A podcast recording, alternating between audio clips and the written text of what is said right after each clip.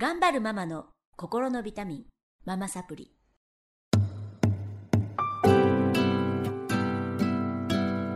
皆さんこんにちは。ママサプリの時間がやってまいりました。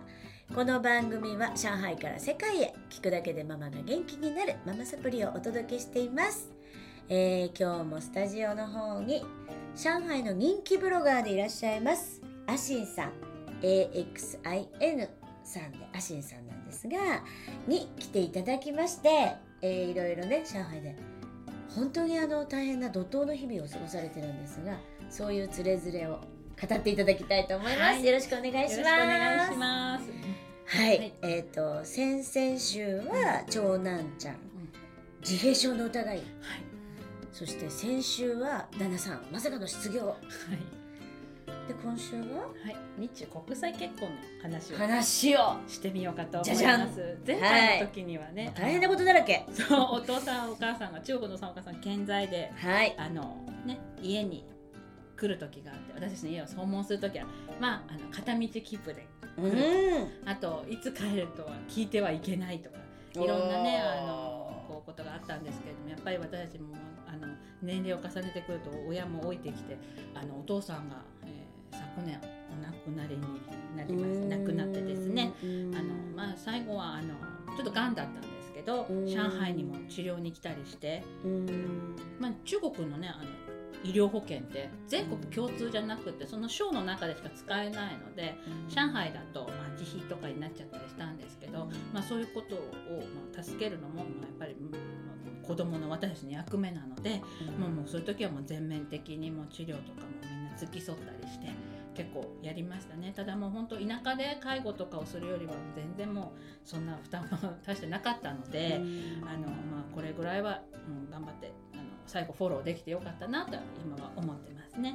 で、まあ、あのちょっと、うん、お父さんが亡くなってで駆けつけてお葬式とか出たんですけど、まあ、あの上海さくらさんね前回出たうん。前回とかその前の3年前出た時の、うんまあ、そこは上海人の旦那さんなので上海人のおお家のお家なのでまたお葬式とかも違うんですけど、うん。まあうちの夫の故郷とかは結構田舎なので。うん。田舎プラス私はあの夫が長男だなのではい。長男の嫁としての務めをしなきゃいけないそういうのってやっんですぱり大変なのはいやっぱそう、うん。あのびっくりしたのが、うんびっくりしたこと聞きたい。そうですね、うん。えびっくりしました。笑っちゃいけないんですよ 本当、うん笑わないよ。いやびっくこの間もね片道切符で来ちゃって 帰らないとかもう笑っちゃいけないんだけど笑笑っちゃいましたけど。ど今思うとまあもっと言ってもらいたかったななんて思っちゃうんですけどね。ね。そうそう。なくなった今はね。まあそうそう。うん。で、まあ、あの家の外がもうそうそうなんかこうテント張られてて、まあ、あのお祭壇が作ってあってうちら受け付けてうんもううちのおあの父はまあ亡くなってたので、もうあ祭壇どどちらですか？山東省の最絶対一生行くところがないことそうそうそう。なかなか地味な省なの。で そうだよね。私も本当に夫の実家がなければ行かないよ。えっと都市は？え有名な都市はどこですか？チンダオですね、あチンダオ。うん。海沿いがチンダオです、まあ、チンダオはまあ海沿いでねか。うんうんあうん。いえいえうちの夫はあの内陸なので。もっともっともっともっともうちょっと黄土色の黄黄土色土がいっぱい待ってるよう。ななるほどなるほど。はい、カサカサしたとこなんです。カサカサ。はい。はい、でまああの家のとこ駆けつけて、まあ、着いたら家の前にもうあのなんか軍の緑色みたいなテントがあってもう祭壇があってお音花も祭壇ができててなんかもう親戚の男衆とかはそこでいて、うん。ふ1日2日ぐらいかな。お通夜ですね、うん。本当に。そうだね。うん、そこいて、まあ、ちうちの夫は長男なんでもう祭壇祭壇にずっといて、もうこう夜通しば祭壇の番をするみたいなことをやってて。でも私は堂々もいるんで、まあ、長男の嫁と言いつつも割とまあそこら辺はまあ免除されていて特になんか何もすることはお通夜の時はなかったんですけどうん。やっぱあの仮装をしたりしてする時にあまあそうですね。あとちょっと一つびっくりしたのが、うんご遺体はもう祭壇のとこにはもう持ってきてなくて。そうなんだ。ずっとご遺体見てないんですよ。その一応えこっちだったらうん。なんか棺桶の上に置くよね。置きますよね、うんうん。祭壇の前に棺桶があってそこでみんなでこうご愁傷様ですみたいにやるんですけど、うん。まあ、葬儀の、えー日が来て、うん。まあ、祭壇の前に親戚一同集まるんですが、うん。その時もご遺体なくて、うん。まあ、なんかその祭壇のご遺影に向かってこう挨拶をしたりするんですけど、まあちょっと私の泣き方が足りないっていうのがちょっと、はい指摘が入入ったみたいで あの長男の嫁として。それであの、へー？で周りの親戚の方がもう地べたに這いつくばってわーわーやってたんですね。で私私自身もあのこのお父さんには感謝もあるしそれなりに人並みに悲しいので涙流したんですけど、もう急になんかあの後ろからあのうちの夫の弟夫の弟さんの嫁さんの奥さん嫁さんのお姉さんか。嫁さんのお姉さんから急にどつかれて「泣き方が足りない。ちゃんと這いつくばって泣け!」って言われて「えっ!」って思ったんです。そう。そう。でびっくりして。面白い。で私びっくりして、まあ、とにかくでもみんなも泣いてるからわーって泣こうと思ってわーって最初に声を出したら そうそう。声を出したらやっぱりいけますね。声出したら次涙が涙が追っかけてきました。あ人はこうやって大声で泣けるんだと。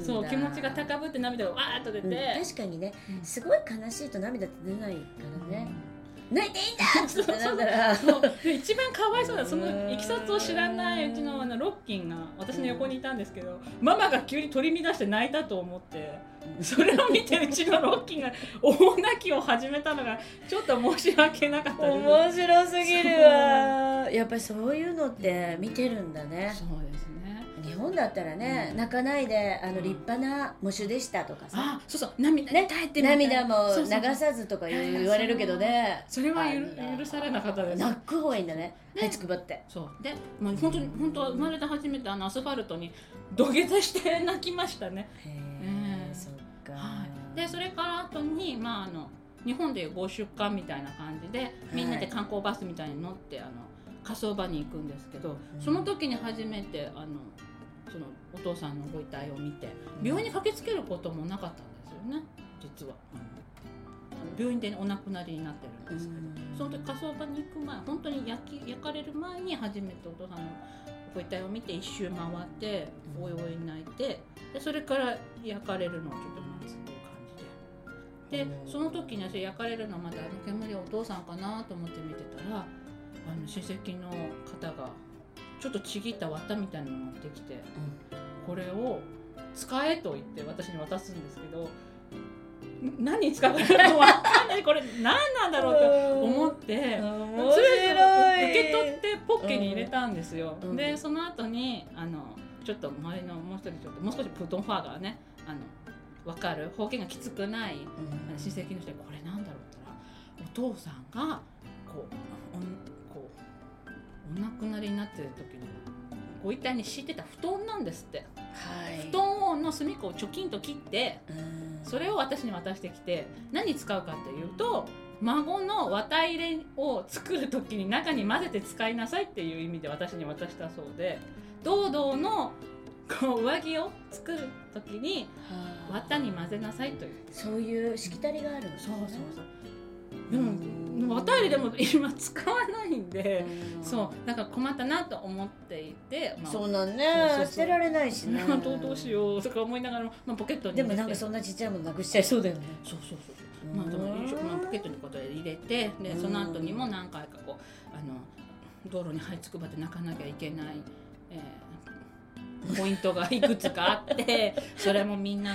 面白いね。ね。ちょっと笑っちゃいけないけどね。すごい笑っちゃいけなんかけあないんですけど。のその時はアシンさんだけだから、ん。もちろん笑えないんだけどそうそうそう。今思うとちょっと笑けてきちゃう、ね、そうですね、まあ、あの両国の文化を知ってるとそうねそうそうう。んいやもうあんなに道路に這いつくばって泣いたの初めて。みんな這いつくばって泣いてそうるんだもう膝も泥だらけになるしちょっと雨も降ってたんで。でもそんなね敷物敷いてやるなんてやったらすごいバッチやったりだしねあの親不孝門なんでうもうん本当にもう一生懸命心込めて泣きました。うんちょっと疲れちゃったよね。その後はどうなるの？やっぱり宴会みたいな感じなんですか？えっと日本って、うん、男衆ばっかりで宴会してて、あともうあのご遺体もその瞬間しか見なかったでしょ。骨も？骨のなんかお骨上げとかで中、日本はあのありますけど中国全然なくって。もうあの終わったって合図が来たら箱にも収められててそれはまあうちの夫が喪主なんでこうかあの抱きかかえてあの会場を後にして納骨堂にしまうって感じなんですけど。骨も家に帰らないし中も何が入ってるかわかんないしなんかこう日本人的にはこう、うん、骨とか見ないし。うん、本当にこれお父さんなのかなそうそうわかんないんですよね。思っちゃいますよね。それでそうそうその焼きが終わって骨を受け取ったらこの納骨堂にしまいに行って、それでご家だけ？うん。家とその布団の切れ端を？あの家に持って帰ってきてでうち母がちょっと高齢だっていうことで心臓がちょっと弱いんで、うん葬儀は参加しなくて、うん家で待ってたんですけど私の中で、ね、日本人的感覚ではねお骨とかこう迎えてあーあなたみたいな感じあるのかなと思ったら、もう骨は納骨堂にしまっちゃうし。うんもうその家とその布団の切れっ端をお母さんにお渡ししてでお母さんはそれをこう机に置いてお水をあげるみたいな。布団が大事なのでその後は帰ってきて、うんみんなで親戚が集まっているからえ孤児を忍んで、えそうですね。男衆だけでしたね。それをやるの。えー、女子は帰るうちはちょっと結構あの男女結構はっきり分かれててうちの地元は宴会とかする時も男女宅とかも分かれてるんで多分女の人は女の人って別でやってたと思うんですけど私外国人枠なんで枠枠ったらあれなんですけどまああのうちの夫が近くにいた方がいいだろうってことでいつもうん男ですけどね、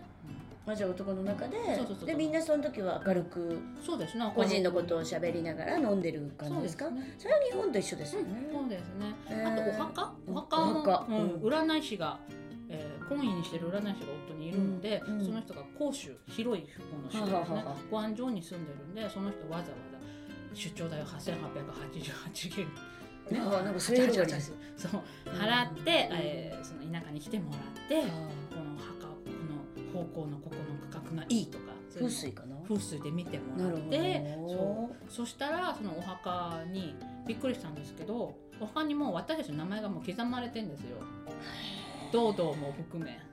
その一族の名前を書くっていう生感じまれたららもうそうそう刻まれんだ。そうもうあらこの子も3歳になる前に もう墓に名前が刻まれてしまったすごいね一族意識ね。ねえそうそう。じゃあもうそこに行くんだアシンさんもねえそう。でその話したらうちの親がなんか嫌がっててなんかあなたは日本の墓に入らないのかみたいな話になって。うん。ああねでも私まあ、まあ、骨になっちゃったらほあのあれさすが。川に。それでこそ中国のフ嫁ァンとジャンに。流してください。い。やもうそれはそういうふうにはいかないからもう名前書いてあるからね。三等賞持って帰りますけど。三頭で持って帰っちゃうかもしれないいやすごいね。面白い。そうそうそう。いや本当にね、うん。あの嫁いでる方大変だとうん。私思いますね。今からもね、うん。あのどんどんほらうん体も弱ってくるし親戚との付き合いも密になってくるじゃない？若い時はいいんだけど。頑張れアシンさん。ええ。ちょっと頑張ります。またねちょっと3年後ぐらいに来ていただいてまたねいろんな変化が起きてると思う いろんな面白い。ということではい。まあちょっとお葬式あれこれっていうかねまあはい。あの人の死にうん。接する時のうん日本人と中国のちょっと考え方見方の違いをお話してまいりました。はいえーということでまた来週もお越しいただきたいと思います。はいありがとうございました。ありがとうございました。